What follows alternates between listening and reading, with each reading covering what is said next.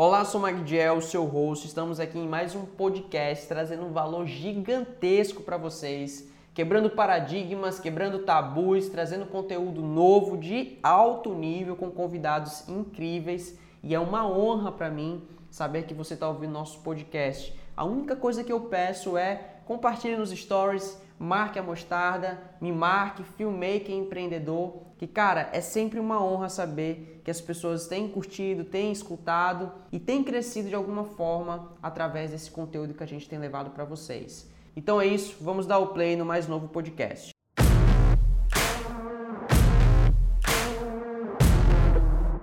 É, meus amigos, mais uma vez obrigado por vocês estarem aqui conosco, trazendo um conhecimento de vocês, a trajetória, a bagagem. E é sempre legal poder conversar com pessoas da área, porque não parece que eu estou puxando sardinha pro meu lado. Agora são uns três pessoas puxando sardinha pro nosso lado audiovisual. Vou unir nossas forças. E eu queria, assim, que vocês se apresentassem no sentido de apresentar a Kilha também, a produtora. E se vocês pudessem contar aí no resumão de dois, três minutos, como é que nasceu a ideia da Kilha? É daqui de Natal, não é? Conta um pouquinho da história de vocês. Eu comecei mais ou menos no mundo da fotografia e tal, é, por volta de 2004, né? E aí, depois de começar a fazer faculdade de publicidade e tudo, comecei a caminhar aí para a parte de vídeo, né? Na época de faculdade, eu conheci Sara. É, a gente pagou algumas disciplinas juntos lá no FRN e tal. E Sara começou a trabalhar com fotografia também. Na época de faculdade era meio que hobby, né? E aí começou a trabalhar mesmo depois de, de, de, estar junto comigo e tal, depois que a gente começou a namorar e tudo, e ela começou a, a se interessar também pelo trabalho da fotografia. É, eu era social media, na verdade, né? E como foi para você essa migração de social media para a ponta da lança da produção e tudo mais? Foi difícil? Foi médio. Sempre tem essa coisa do de ser autônomo, é um pouco complicado, porque eu era social media, eu trabalhei em agências digitais, então eu tinha meu salário fixo. Estamos em que ano aí, quando você faz essa, essa migração? 2010. Na verdade, 2010. primeiro eu comecei trabalhando com elaboração de manuais para o FRN. Eita. Era maravilhoso. Aí saí, fui para social media, né? E depois, em 2013, eu saí definitivamente de social media e entrei para o mundo da fotografia. Eu já fotografava, mas é, nada muito profissional ainda, assim, galgava alguns passos. Aí realmente em 2013 eu saí e, e tá, é, comecei isso. Aí entrei na parte de vídeo, não lembro exatamente quando, mas eu lembro muito bem de uma vez que a gente foi trabalhar e eu simplesmente me achei a pior árvore de Natal do mundo, porque Jamar falou assim: você vai fazer as imagens de apoio, era um rally que a gente tava cobrindo. E aí ele colocou uma câmera na minha mão, um gravador pendurado no meu pescoço, uma vara de bom e não sei o que. Eu falei, meu Deus, tira isso daqui de mim agora. Ela ficou desesperada. Eu tava uma péssima primeira impressão, né? É, eu tava acostumada a mim e a câmera. Só isso. Agora deixa eu te perguntar uma coisa, que surgiu até uma curiosidade. É, ainda existe um certo preconceito, hoje não, não mais, mas acho que há uns dois anos atrás, talvez, com essa ideia do social media, o que o social media faz e tudo mais. Eu fico pensando, como é que era isso em 2010, 2012? Porque né, o digital ele vem tomando muita força né, nesses anos, mas pode-se dizer que essa força mesmo que a gente está vivendo, inclusive nós temos bebendo muito dessa água na, na parte de produção de vídeo na área digital, é de uns 5 anos para cá que ganha uma atração. E antes disso, como é que era ser social media? Era fazer de tudo. Hoje tem nomes para funções que eu não é sei lindo, né? o que é. Social media era você criar o conteúdo, você postar, você ver o que, que o cliente estava recebendo de feedback nas redes, você agenda, você faz o, o planejamento do, dos patrocinados, era tudo. Mas tudo, ao mesmo tudo. tempo era muito básico também. Era né? muito básico, era é. muito básico. Tanto é que hoje eu, eu digo assim, eu fui social media, mas eu não faço ideia para onde vai, então eu gosto de, de, botar essa coisa assim, porque às vezes as pessoas acham que, tipo, ah, trabalhou um tempo antes, mas faz muito tempo isso. Então, tipo, é. sete Sim. anos. Quando você chegou, tudo isso era mato, então, né? Exato, era mato. E aí, voltando um pouco para o lance daquilo, é tipo, desse tempo para cá, a gente sempre trabalhava como Jomar e Sara, tanto que eu tinha Sim. minha empresa e Sara tinha dela. E aí, tipo, fizemos campanhas políticas, trabalhava com publicidade, até que chegou mais ou menos 2015 a gente resolveu é, tirar o escritório da casa dos nossos pais na época. A gente ainda era só namorado e tal. E fomos para um local, tem uma sala, um escritório bonitinho e tal. E desde então a gente sempre divide espaço, né? E aí quando foi em 2018, a gente resolveu fundir aí a, as duas pessoas e formar a Quilha. Sempre quando eu ia fazer um trabalho, Sara estava comigo. E sempre quando Sara ia fazer um trabalho, eu estava com ela. E muita gente achava que era uma empresa só. Mas quando chegava algum material de agência e tudo mais, é sempre a parte burocrática eram duas, eram duas empresas diferentes. Foi mais ou menos daí de onde surgiu a Quilha. Que massa, cara. Então, de certa forma, você já tinha um trabalho complementar, e aí chegou uma hora que falou, mano, vamos unir logo, a gente já tá se unindo também na vida pessoal, vamos unir logo nossas tralhas aqui profissionais também, e vai dar certo. É um processo, né? Tipo, É, você e a não é do Thay dia devem pra saber, devem saber disso também. Vocês trabalhar junto, viver junto, o tempo todo junto. A gente tinha um receio, né? De dar errado. E se desse errado, ia ser catastrófico. E dá errado pra Sim. qual lado, né? Tipo, É, vida profissional- pessoal ou profissional? Já aproveitando aqui, tá virando quase um- uma, uma espécie de, de podcast para casais empreendedores, né? Mas aproveitando esse ensejo, é, realmente trabalhar com um parceiro ou com a parceira tem seus benefícios e os seus desafios. É, há quem olhe pra gente e pense que é um mar de rosa, e há quem olhe pra gente e fala, meu, esses dois devem brigar o dia todo, mas nem tanto ao mar, nem tanto à terra. Uma vez que a gente entende que o profissional no momento de trabalho ele é mais importante do que o pessoal, as coisas vão começando a se encaixar. Então, a gente é inevitável, a gente trabalha o dia todo e quando vai dormir tá com a mesma pessoa ali. Então, às vezes conversar bastante, dialogar bastante é um dos caminhos que eu vejo que pode gerar uma boa relação aí. Acho que é o caminho, na real. É, é o caminho, né? E, e é fogo, assim, já, desculpa interromper, mas. Não, pode é, falar. é- mas é, é realmente por aí mesmo, a gente concorda 100% com isso. Acho que uma conversa é fundamental, assim, a gente ter esse diálogo aberto. Se teve alguma treta na- durante o trabalho, assim, uma opinião que ela tinha, eu tinha ao contrário, e a gente não conseguiu chegar num senso comum. É muito do ceder também, né? Muitas vezes, é, um lado cede, outro lado cede, e aí vai para tentar manter o equilíbrio. Mas que a gente sempre conversa e, e para poder as coisas ficarem ali numa boa, né? E a gente Sim. conviver tranquilo. E aí, deixa eu conversar com vocês uma, assim, o que o propósito maior de estarmos aqui conversando, que é sobre essa questão da, não vou nem dizer rivalidade, porque isso já é meio que estigmatizando a concorrência, né? Mas a questão de um, como, pra, como é para vocês ter um mercado competitivo, ou se é possível ter um mercado competitivo e ao mesmo tempo ser um mercado saudável. Vocês já, já passaram por alguma situação negativa, ruim, e também já passaram por uma situação boa.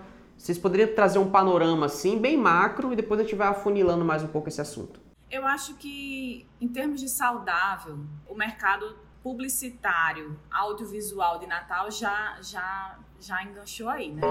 Sim. Saudável, assim. É, acho que é possível, com certeza.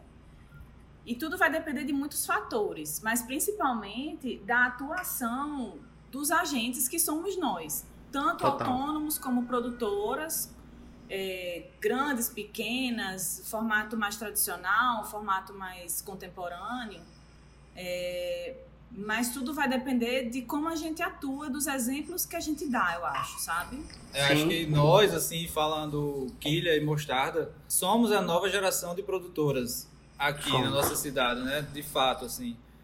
Em tudo, tanto em tempo de mercado como é, idade dos profissionais e, e diretores da, da empresa, né?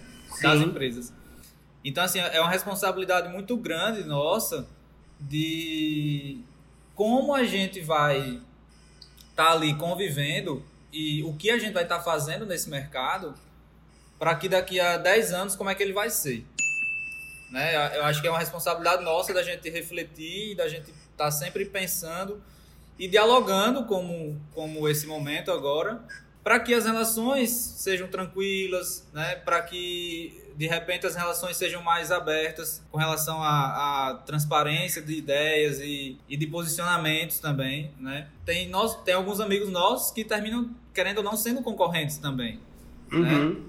Temos várias experiências de tá, ter trabalhado gravando filmes e tudo é, com, com amigos nossos mesmo, que tipo, juntou uma galera de amigos e foram fazer, assim, foram experiências muito massas, assim, sabe? Pra, pra ficar até guardado mesmo como boas lembranças. E, mas aí também tem situações negativas. A gente conversando com galeras, com amigos de agência e tudo mais, sabe que chega uma hora ou outra, vem um concorrente e fala: Ah, eu coloquei o valor pela metade porque eu queria pegar mesmo. Saca? Ou às vezes faz só pela boi boicotagem mesmo, né? De não ir com. Engraçado esse lance, né? Desculpa até interromper, que já aconteceu conosco de ser boicotado mesmo, assim. Acho que a palavra certa é essa. Não é nem tipo, ah, eu quero esse job. Porque às vezes o cara tá precisando muito daquele job, eu não sei o que ele tá passando na vida dele pessoal, às vezes o cara tá quase morrendo de fome, tá passando por necessidades. E mano, eu entendo. Agora, quando entra no mérito de eu não vou com a cara, né? Ou então, é, é, quem é essa galera acha que é? Ou então essa molecada nova tá chegando, já acha que é assim, já quer estar na janela e eu vou botar, né? Aí já é, um, já é um outro nível de competição que não tem nem como a gente entrar nesse jogo, né? Sim. Eu acho que assim, existem dois níveis, eu acredito, assim, de produtoras na cidade. Tem as produtoras mais tradicionais, que tem um, um, um tanto um esquema mais engessado de, de formatação, quanto de linguagem que está apresentando que já trabalha muito tempo no mercado e tem a gente. E a gente está nessa, nessa coisa de uma linguagem mais digital, procurando se adequar a novas mídias, porque a gente tem muitas mídias hoje em dia. Antigamente era só televisão, no máximo um banner para um site. Sim. Né? Hoje a gente tem muita mídia disponível e mídias variadas, assim, que exige uma adaptação de linguagem. E eu acho que a gente está indo por esse caminho. E aí, o que, que acontece? As produtoras tradicionais se veem muito é, ameaçadas por isso, né? É, e outra coisa também que a gente, é, falando das nossas vantagens competitivas, é que nós entendemos como o digital funciona, de certa forma, e entendemos que para cada mídia ou para cada área que vai ser colocado aquele vídeo, ele precisa de uma linguagem na própria captação. Então o que acontece às vezes é que uma produtora ela, não, vamos captar bruto e depois faz os crops na vertical, faz o crop 9 por 16, sendo que a mentalidade deveria ser outra, né? É como se, meu, nós respeitamos esse ecossistema chamado Instagram. Então ele tem que ser gravado de uma forma específica. Para a TV é uma outra linguagem. E aí talvez é, nós não, não somos essa ameaça toda para as produtoras mais tradicionais, porque na verdade a gente tem uma linguagem X, né? E a gente não está aqui para roubar o espaço delas, pelo contrário, a gente está para conquistar o que é nosso. Exato, né? o mar é tão grande, né? Cabe tanta Total. gente. Cabe e assim, tanta gente, mas assim, às vezes eu entendo é, esse lance do do se sentir ameaçado, porque eu acho que é muito do, do mercado potiguar, sabe? Ele é muito pequeno Sei. ainda.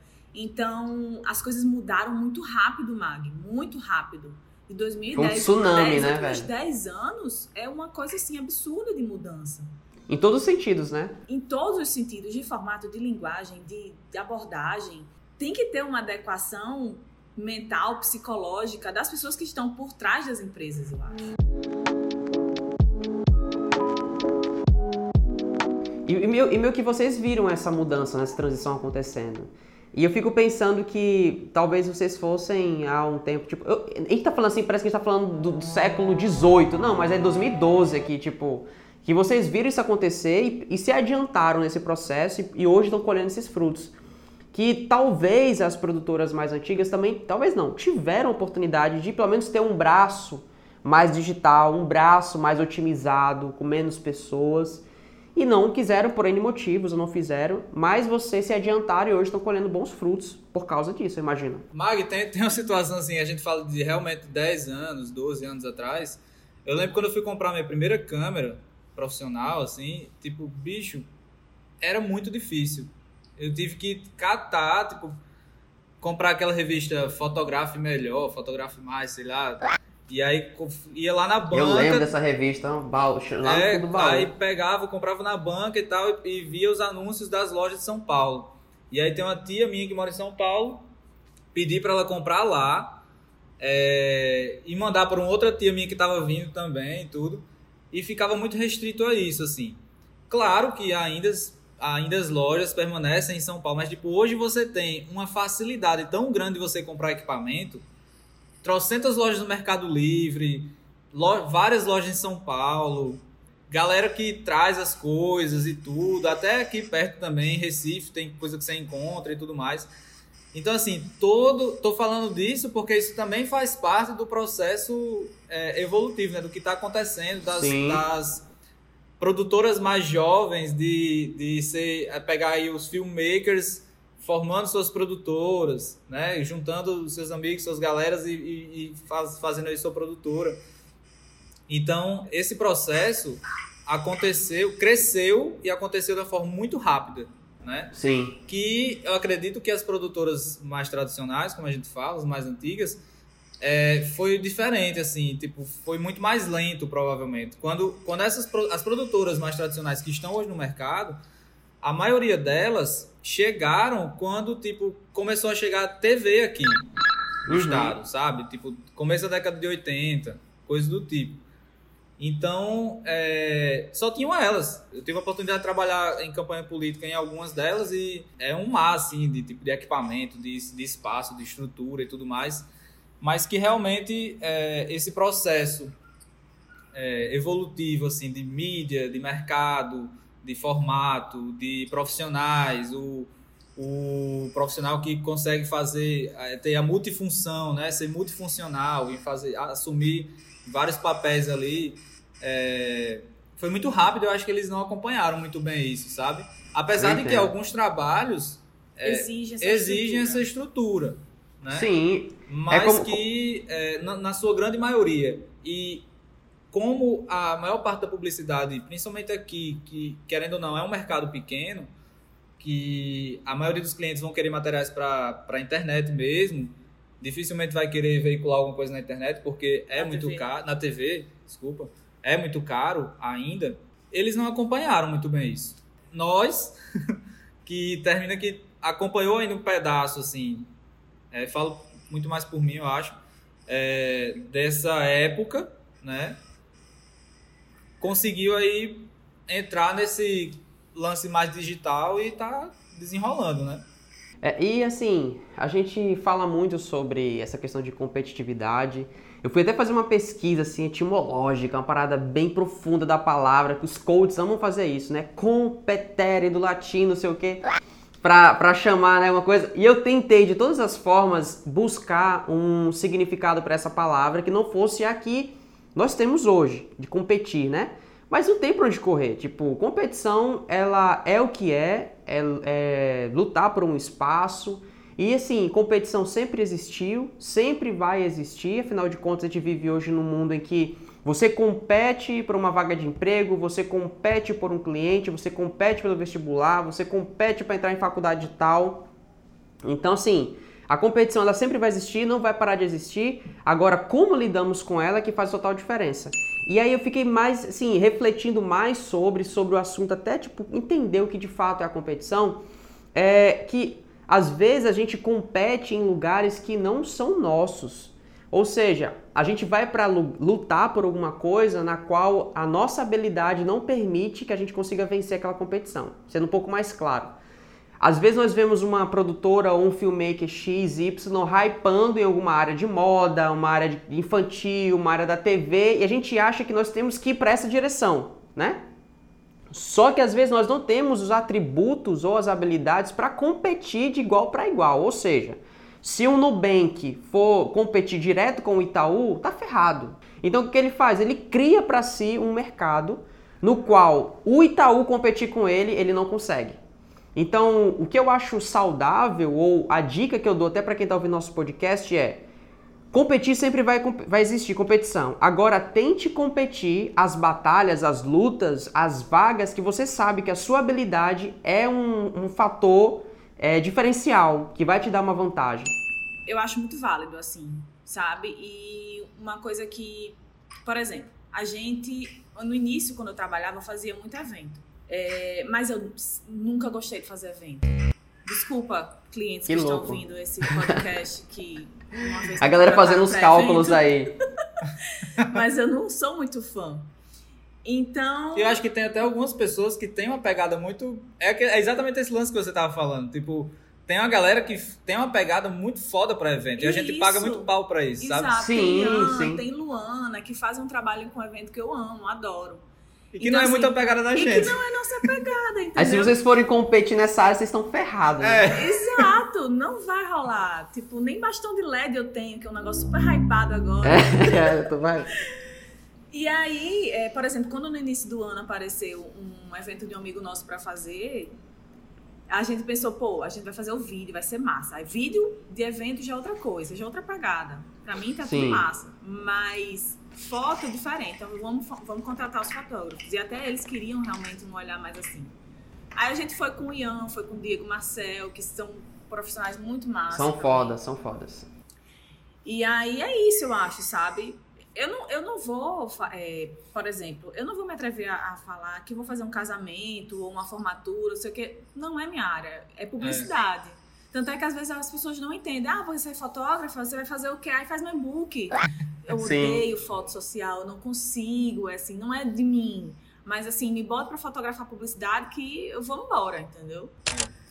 E, e o que eu ia falar era, era meio pode que falar, assim, pode falar. a gente teve uma conversa com uma produtora, amiga da gente, é, e foi uma reflexão que a gente estava tendo exatamente sobre esse lance de concorrência, assim, da, da concorrência ser desleal, ou do concorrente botar o preço lá embaixo e tudo mais.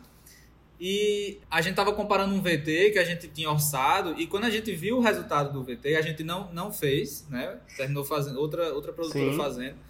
Quando a gente viu o VT, o VT teve uma repercussão muito boa e tudo mais, não ficou do jeito que foi pedido no orçamento, no, na solicitação do orçamento. Não só não ficou do jeito que era no orçamento, como ficou bem diferente. Bem diferente. Eles pediram um fundo de uma cor e o fundo estava com um tecido de uma cor totalmente diferente. Então, assim, o custo que a gente tinha calculado para colocar, esse, montar esse cenário com esse tecido e tudo mais, estava lá no orçamento e pesou muito.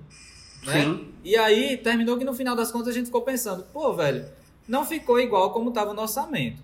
Aí a amiga produtora da gente falou, e foi fundamental assim o que ela falou, achei muito massa. Que ela disse: o legal seria é, a, a solicitação ser a mesma para todo mundo.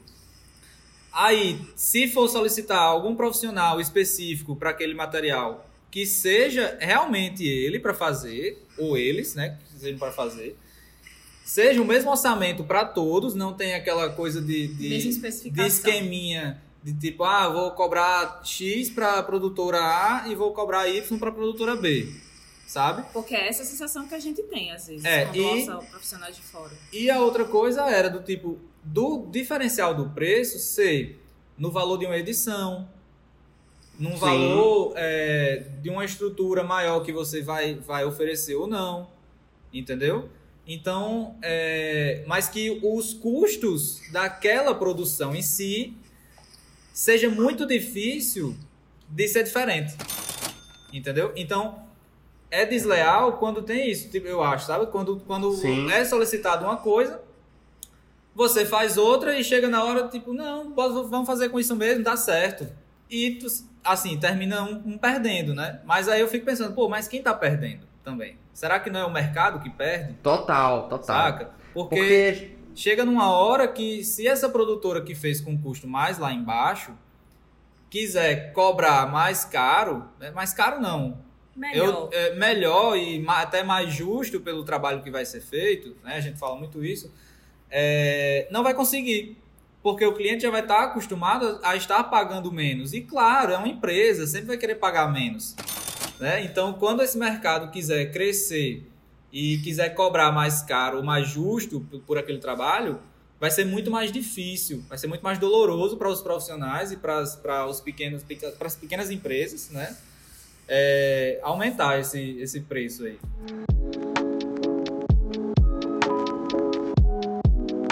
É, isso abre até uma, uma, uma ponta para aquela ideia que a gente ouve muito é, ser falado no nosso mercado e fora dele também, que é o lance da prostituição do mercado.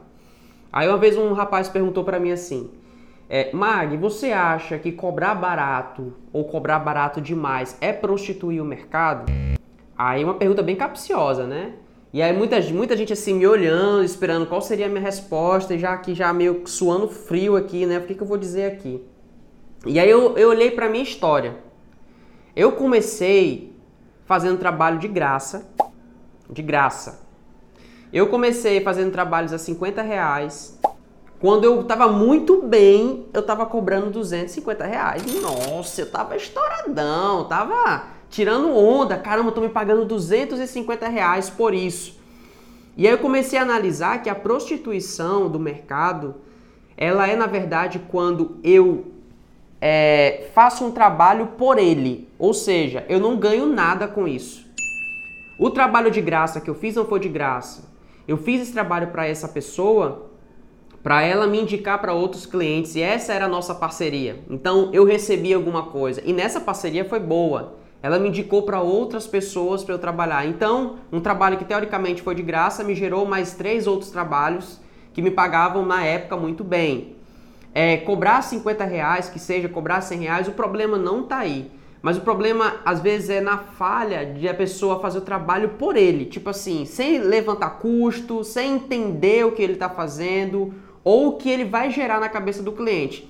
Assim, pegando aí um bebendo um pouco da fonte filosófica, eu acho que quando você faz uma coisa sem pensar, só pelo impulso, você está se igualando a um animal, a um instinto, sabe? Você não está usando o que há de melhor e mais poderoso, que é a sua capacidade de, raciocinar, de pensar de forma estratégica e falar, poxa, eu não vou cobrar nada aqui, mas será que esse cliente não consegue, eu não consigo ganhar desse cliente em porcentagem de venda? Ou será que esse cliente não posso fazer uma parceria para ele me indicar para outros clientes de verdade?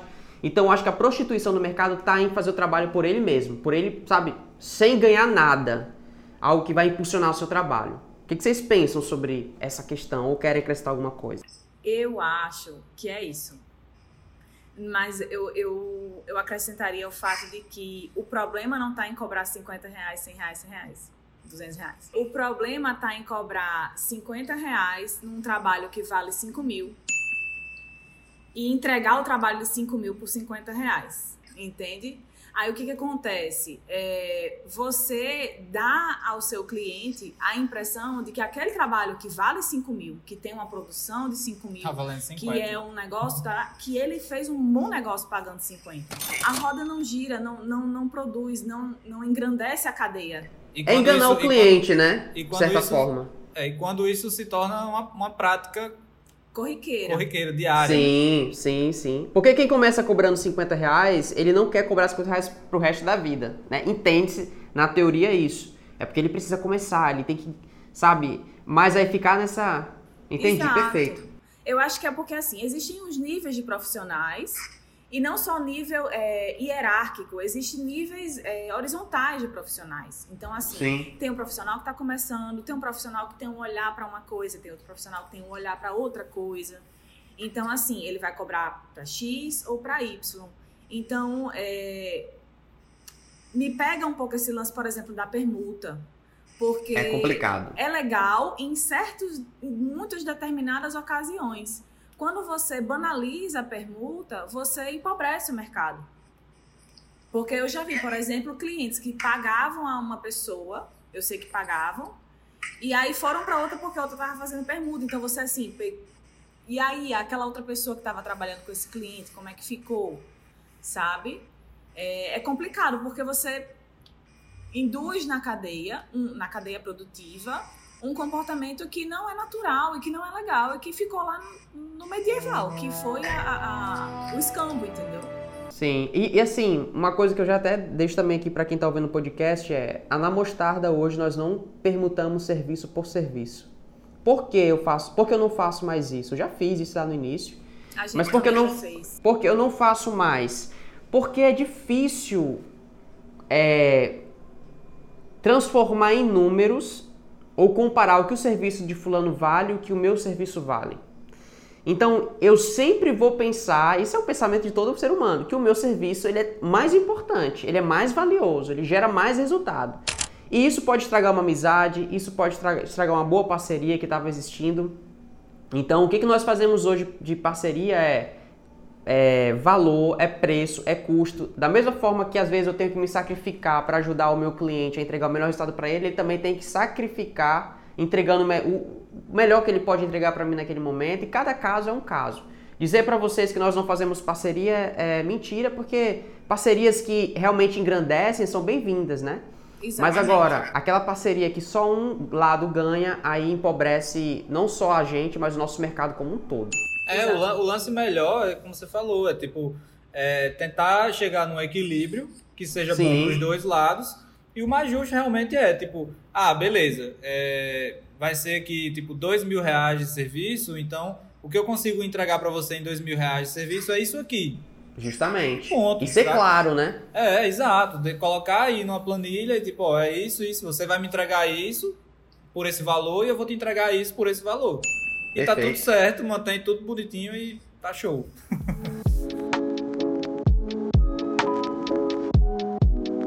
Quando você convidou a gente para participar desse podcast, é massa porque a gente busca também fazer isso, assim, desde os dos sets de gravação que a gente participa com outros profissionais, a gente conversa muito sobre o mercado com a galera. Né? Quando a gente começou a fazer o Killer Talks também, a gente falava sobre o mercado. Né? Eu acho que é uma situação. É, e a gente aproveitar a internet para isso, muito importante para a gente conversar sobre. Eu acho que a gente conversando faz. Assim, é um trabalho de formiguinha, não vai mudar do dia para a noite né? Mas é, é um processo que a gente tem que fazer para poder chegar lá na frente. O que a gente está fazendo hoje refletir lá na frente. Total, total. Cara, caminhando já para o finzinho desse papo maravilhoso, é, queria saber se vocês querem deixar mais alguma reflexão, alguma ideia ou alguma dica de algum livro, de alguma coisa que. Porque assim, se vocês hoje têm essa mentalidade de colaboração, de cooperação, é porque vocês beberam de alguma fonte, é porque vocês ouviram alguém, ou mesmo que veio de dentro, mas alguma coisa estimulou esse pensamento. Eu, eu, não teria uma sugestão de leitura. Eu acho que a melhor leitura que a gente pode ter é conversar com as pessoas e entender as pessoas. É, e eu falo isso, assim, não só de entender o cliente, tá? Todo mundo tem que entender o, o cliente com quem está trabalhando mas você tem que entender o seu fornecedor. Conversa com o seu maquiador, conversa com o diretor, conversa com o assistente, conversa com o maquinista, conversa com todo mundo que está ali ao seu redor, trabalhando junto para levar o audiovisual para frente. Porque, assim, existe muito essa cultura do, do filmmaker, né? Que é o individual, aquela pessoa que faz sozinho, filma, capta, edita, faz o som. Mas o audiovisual, que é que vem do cinema, ele se faz em grupo. Então, quando a gente conversa muito com as pessoas para entender o ponto de vista delas, tanto da função que elas estão é, exercendo, quanto da visão delas de mundo, a gente começa a ter mais empatia. E quando a gente tem empatia, a gente realmente quer ver o mercado crescer. Eu não quero que a quilha cresça sozinha, porque a quilha não vai crescer sozinha aqui em Natal. Eu vou ter que ir para outros campos, porque senão não vai crescer. Eu quero que o mercado de Natal cresça para que eu também tenha Perfeito. mais mercado aqui, para que a gente tenha bons clientes, clientes satisfeitos. Que o que acontece muito é que o empresário de Natal ele está é, calejado, está muito decepcionado com más experiências com produtoras, é, seja de foto, seja de vídeo. Então, assim, conversar com as pessoas é uma forma da gente criar empatia e estar tá atento ao que está ao nosso redor, sabe? Quando a gente cria empatia, a gente cria um ambiente mais saudável, tanto para trabalhar dentro da nossa empresa, dentro da quilha, dentro da mostarda, como para trabalhar com as pessoas de fora, assim, sabe? Eu acho que Sim. fica até melhor também, do tipo, você entender o outro, você saber quais são as limitações, saber aonde o outro profissional, é, o que é que o outro profissional pode lhe oferecer a mais, né? O que é que ele consegue fazer. É, é tudo isso, é de você conversar e simplesmente não mandar ele fazer alguma coisa, sabe? Ou, sei lá, se comportar como um babaca. Mas é, é isso, assim, eu acho que a gente construir juntos uma coisa é muito mais forte do que ficar ali aquela guerrinha, né? Aquela coisa do tipo do das batalhas mesmo de é, conquista de terras, né? Sim. Eu acho que é muito mais forte isso, assim, sabe? Perfeito e fica aí o convite para que essa classe do audiovisual é, continue competindo, mas de certa forma juntos dessa vez, competindo juntos por algo melhor para nossa classe, por algo melhor que seja para filmmaker, que seja para uma produtora um pouco maior, uma produtora mais robusta ou uma produtora que está começando.